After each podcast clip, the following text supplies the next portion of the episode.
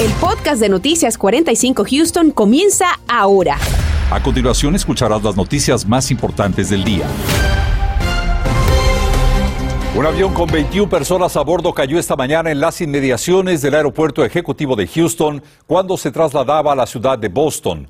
Milagrosamente los 18 pasajeros y tres tripulantes lograron sobrevivir aunque uno de ellos tuvo que ser llevado al hospital. A esta hora de la tarde, las autoridades aeronáuticas continúan investigando para conocer las causas de este percance. En el lugar de los hechos se encuentra Daisy Ríos. Daisy, te escuchamos. Muy buenas tardes. ¿Qué tal Marcela? Raúl, muy buenas tardes. Les cuento que en este instante nos encontramos sobre la carretera 2855 en la intersección eh, con la calle Merton, precisamente aquí en el condado Wall, el lugar en donde ocurrió este percance en el cual estuvo involucrada este eh, avión y que por fortuna las 21 personas que estaban a bordo precisamente en esa tripulación resultaron eh, prácticamente ilesas. Solamente una persona necesitó de recibir atención médica. Entre estos pasajeros, les cuento, viajaba un niño también de tan solo 10 años de edad. Lo que han dicho las autoridades hasta este momento, precisamente quienes todavía se encuentran en esta área acordonando totalmente el perímetro, es que este avión se salió de la pista en pleno despegue y que bueno, esto ocurrió precisamente cuando salía del aeropuerto ejecutivo de Brookshire, Texas. El aparato es un McDonnell Douglas MD-87, rodó y se llevó por delante una cerca tras seguir derecho más allá de la pista en plena operación de despegue. Fue precisamente en ese momento el rápido actuar de los pasajeros que notaron que algo malo estaba ocurriendo. Uno y uno dijo que abrieron la puerta y se, tiraron. No sé de qué, de qué 15 pies, 10 pies, no sé la, altura, pero se, tiraron, se salieron del avión rápido. pies ahí otra vez? Como 500 pies en el Pastor, el lado del aeropuerto. Luego cruzó la calle y hay como otros 500 pies después, aproximadamente. Pero nunca, nunca, nunca agarró, alcanzó aire los dos motores, uh, lo que quedaron atrás. Digamos, los primeros dos, el fugilaje y todo donde está sentado los pasajeros, todo eso se quemó. Y bien, nosotros eh, nos desplazamos precisamente hasta el aeropuerto ejecutivo para tratar de hablar con los pasajeros porque nos comentaron que se encontraban todavía en esa escena. Sin embargo, ellos declinaron hacer comentarios a la misma vez que los directivos de este aeropuerto ejecutivo que es eh, de carácter privado. Ahora, muchos se hacen la misma pregunta. ¿Cómo es que ocurrió o qué fue lo que sucedió con las fallas de este avión? Y por supuesto, nos hemos dado la tarea de investigar más al respecto y para esto mi compañero José Alberto Irizarri nos tiene la siguiente entrevista. José Alberto, adelante. Así es, Daisy, muchas gracias. Este avión modelo MD-87 del 1987, obviamente, eh, le antecedería el modelo DC-9, según nos dijo Roberto Tijerina, un experto en aviación de 30 años de servicio y de experiencia. También nos dijo que en este vuelo, este avión era un avión bastante popular de uso comercial y fue customizado a forma ejecutiva con más espacio, más sofás y butacas que se miran muy cómodas, también un diseño elegante. Cuando un avión va a despegar normalmente, el capitán y el copiloto están muy pendientes de algún problema con los motores mientras se acelera y pueden el, abortar el vuelo mientras están en cierto rango de velocidad. Se presume que este avión pudo ir más rápido y por eso no tuvieron oportunidad de frenar dentro de la pista. ¿Qué pudo haber pasado? Bueno, pues pudo haber sido varias cosas, según nos dijo Tijerina. Este notó que en un video sobre este despegue, este avión, que en los primeros cinco segundos de aceleración salió humo de una de las turbinas, que es un indicativo de una falla. Algo sin duda, eh, pero difícil de precisar qué sucedió. Mira, normalmente las turbinas son muy eficientes y son muy seguros. Parece que allí, y eso es nomás en vista de un video, que igual... Eh, algo se quebró o había extra combustible. No estoy exactamente seguro, pero sí se nota ahí una falla eh, cuando va acelerando, que eso no es normal. Es importante, es esencial que los pasajeros sigan las órdenes de seguridad como es el uso de cinturón. Eso es parte de lo que se tiene que hacer para sobrevivir a estas situaciones. Nos dijo también que si este avión hubiese despegado, aunque fuera un poco, los resultados de este accidente obviamente hubiesen sido fatales. Ahora le corresponde a la Administración Federal de Aviación investigar a fondo para determinar qué realmente sucedió. Compañeros, regreso con ustedes en el estudio. José Alberto, gracias por este informe y para estar al tanto de lo último de esta y de otras noticias que afectan a nuestra comunidad, lo invitamos a bajar cuanto antes nuestra aplicación móvil Univisión 45. Dirija su cámara en este momento a este código QR y automáticamente podrá descargar nuestra aplicación. Recuerde, siempre es la mejor manera de mantenernos cerca de usted. Bueno, precisamente como vimos, las autoridades avanzan las investigaciones en la escena y por eso es muy importante conocer cómo están esas condiciones del tiempo. Pasamos con el jefe de meteorólogos del equipo de vigilantes del tiempo de Univisión 45, Gastón Heredia. Gastón, ¿qué nos tienes? Bueno, de hecho, miren esto, estas imágenes de ahora mismo cómo se encuentra la situación sobre el aeropuerto, ¿no? La mayor parte de la tarde sobre esta región hemos tenido en cierta forma un buen pronóstico. La brisa se ha mantenido bastante débil, hemos visto el paso de algo de nubosidad sobre esta región. Es un aeropuerto, de hecho, que no se encuentra muy retirado de lo que es la zona eh, de Keiri, aproximadamente unas 4 millas de distancia. Y la brisa bastante débil, soplando a menos de 5 millas por hora sobre esta región. El resto del área lo que ha visto es simplemente nubosidad y una ligera lluvia porque ya se anticipaba que para hoy íbamos a comenzar a ver un poquito más de humedad. Así que eso ha sido lo que ha estado cubriendo el cielo sobre este aeropuerto ya a esta hora del día con 84 grados sobre el aeropuerto y vamos a continuar viendo ese descenso en las temperaturas, inclusive sobre nuestra ciudad y sobre eso lo vamos a estar analizando más adelante. Ahora regresan ustedes.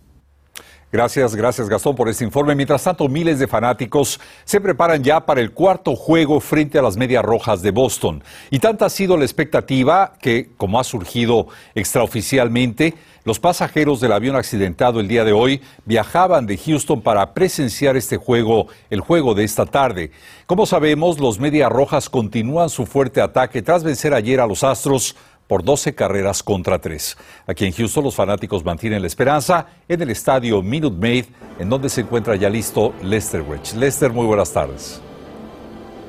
Muy buenas tardes, Raúl. Efectivamente, la ofensiva de Medias Rojas ha sido la historia a través de los primeros tres partidos de esta serie, sin duda alguna, tomando por sorpresa a propios y extraños en lo que respecta a su proceder. Primero comenzando con lo que son las carreras en total. Estamos hablando de 57 carreras a través de tres partidos disputados, lo cual pues obviamente establece eh, un récord eh, dentro de las mayores por el tercer lugar eh, en términos de la tercera mayor cantidad de carreras anotadas precisamente en torno a los equipos que han estado en estas instancias. Luego, por supuesto, los jonrones, 20 jonrones en 8 partidos, estableciendo un récord de equipo o empatando un récord de equipo por esa, por esa marca y pues por supuesto empatando también un récord de la liga por la mayor cantidad de jonrones anotados a través de ese lapso. Luego, por supuesto, los Grand Slams, tres en dos partidos, ningún otro equipo en la historia de las mayores había llegado a conseguir una marca similar. Boston carburando en todos los cilindros en estos momentos en ofensiva, algo que como lo decíamos tomaba por sorpresa, por supuesto, a propios y extraños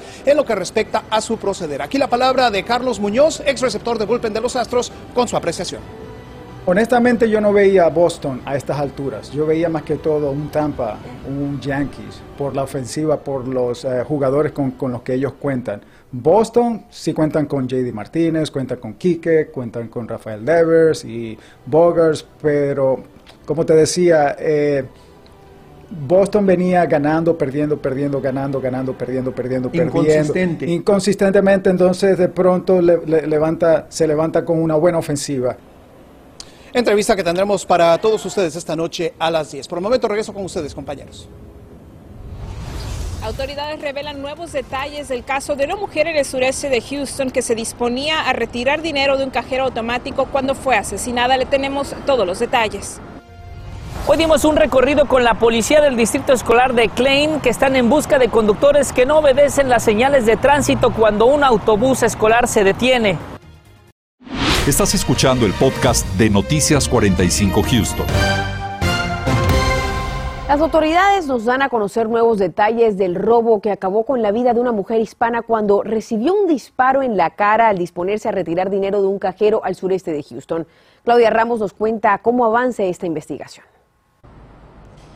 La policía está buscando a un hombre afroamericano y este es el video de vigilancia que revelaron el día de hoy. Está a punto de verlo en su pantalla. Observa al sospechoso caminando tranquilamente por el área momentos antes del incidente. Se cree estuvo en el área cerca de 20 minutos antes de atacar a la víctima. Es video que lograron obtener de negocios cercanos y luego está esta imagen, que es la imagen más clara que tienen de él hasta el momento. Dicen que estaba usando una sudadera de capucha oscura con letras azules al frente cuando atacó a Mary Jane González, de 49 años. Según detallaron las autoridades, ella se disponía a retirar dinero de un cajero automático del banco Chase, ubicado en la cuadra 2900 de Woodridge Drive, en el sureste de Houston, la madrugada del domingo, cuando el sospechoso la atacó y le disparó en el estacionamiento. Detectives creen que el hombre habría estado en el área esperando atacar a una víctima, ya que se habría estacionado en una calle cercana. La policía dice que tras disparar, el hombre huyó en el vehículo, posiblemente un Charger de cuatro puertas. Este año se registran cerca de 400 homicidios en Houston, un aumento del 29% en comparación al año pasado. Y al preguntarle a las autoridades lo que se hace para disminuir estos crímenes violentos, esto fue lo que respondieron. Hemos aumentado el número de oficiales en la división de homicidios. Estamos trabajando horas extras para disminuir estos crímenes. La policía pide a cualquier persona con información sobre este incidente se comunique al 713-308-3600 si tiene pistas o si prefiere hacerlo de manera anónima también le piden llamar a la organización de alto al crimen Crime Stoppers al número que aparece en pantalla. Cualquier información es de suma importancia para las autoridades y también hay una recompensa de hasta 5 mil dólares. Desde el centro de Houston, que Ramos Noticias, Univisión 45. Y esta es la Semana Nacional de Seguridad en el Transporte Escolar. Y por esa razón, múltiples agencias del orden realizan operativos para detener y educar a los conductores que no obedecen las reglas de tránsito y pasan simplemente a los autobuses mientras los estudiantes abordan o descienden de las unidades. David Herrera hizo un recorrido con el jefe de la policía del Distrito Escolar de Klein para sorprender a varios conductores. Ahí captó a varios de ellos. Adelante, David.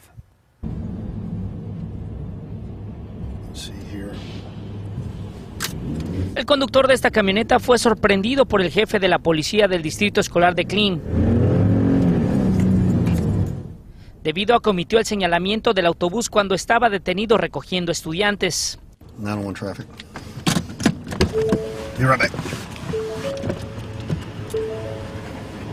En cuestión de 90 minutos la historia se repitió una y otra vez.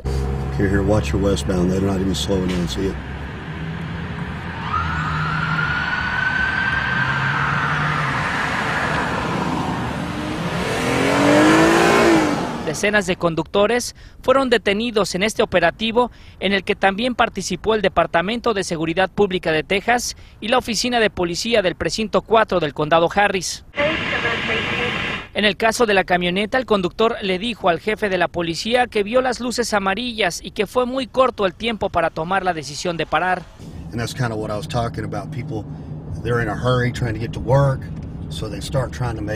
Again, judgment calls.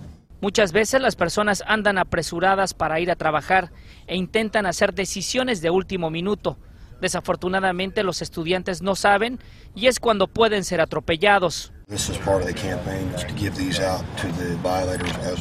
Más que infracciones de tránsito, los agentes repartieron folletos con información para educar a los conductores. Y es de suma importancia que si usted va manejando por las calles y ve un autobús escolar, preste mucha atención, ya que si prende sus luces en amarillo significa que muy pronto harán una parada.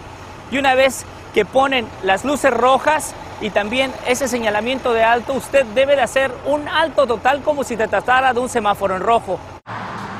Para conocer más de las leyes de tránsito, platicamos con la oficial Pérez. Cuando hay, son dos carriles, eh, necesitan que parar eh, para, el autobús. Cuando hay más de dos carriles dando en un lado y no hay división, también en el otro lado tienen que parar. Cuando hay división, el tráfico del otro lado todavía puede seguir conduciendo, nada más en el lado donde está el autobús tienen que parar. Ahora ya sabe cómo actuar para la próxima vez que vea un autobús con las luces prendidas, principalmente en las horas de salida o entrada de clases, con el fin de evitar un percance o una multa que afecte su bolsillo.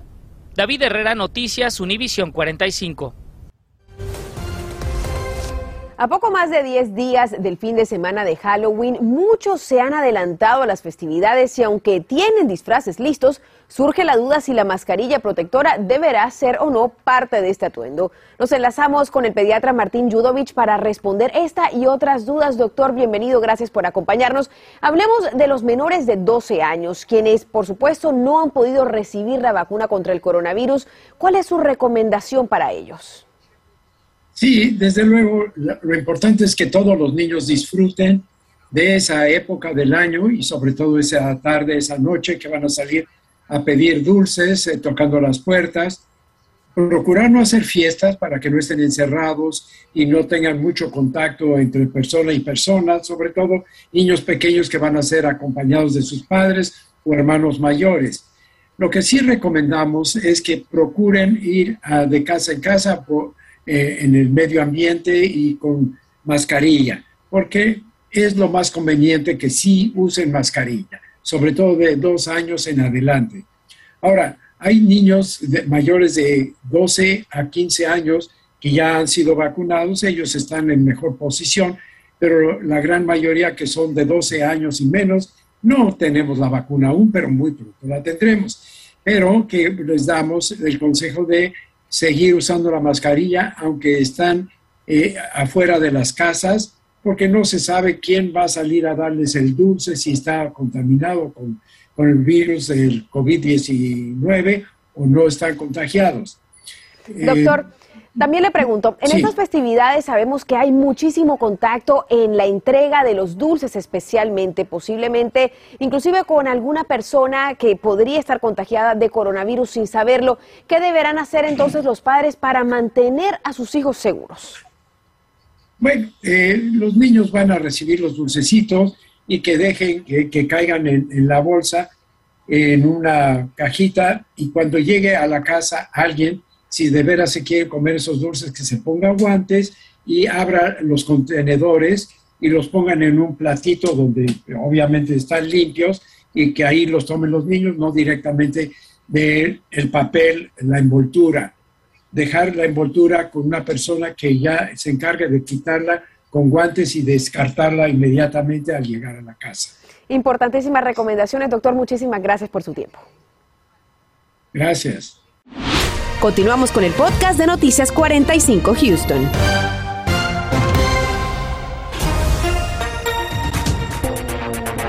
Termina la tercera sesión legislativa especial en el Estado. A las 10 tenemos un balance de las leyes aprobadas y cuáles se quedaron pendientes. Además, veremos qué porcentaje de adultos mayores ha decidido vacunarse contra el coronavirus y si corresponde o no al nivel de riesgo que representan. Técnicamente estamos en otoño, pero en cuanto a temperaturas pareciera que no. Realmente los próximos días vamos a seguir con un pronóstico en cierta forma cálido, más de 85 grados para los próximos 7 días, pero eso sí, las mañanas sí van a continuar otoñales con menos de 70 grados. Así que atención a esas mañanas frescas. Gracias Gastón y gracias a usted por haber estado con nosotros. Que pase una excelente tarde de martes. Nos veremos esta noche. Feliz tarde para todos. Gracias por escuchar el podcast de Noticias 45 Houston. Puedes descubrir otros podcasts de Univision en la aplicación de Euforia o en univision.com diagonal podcast.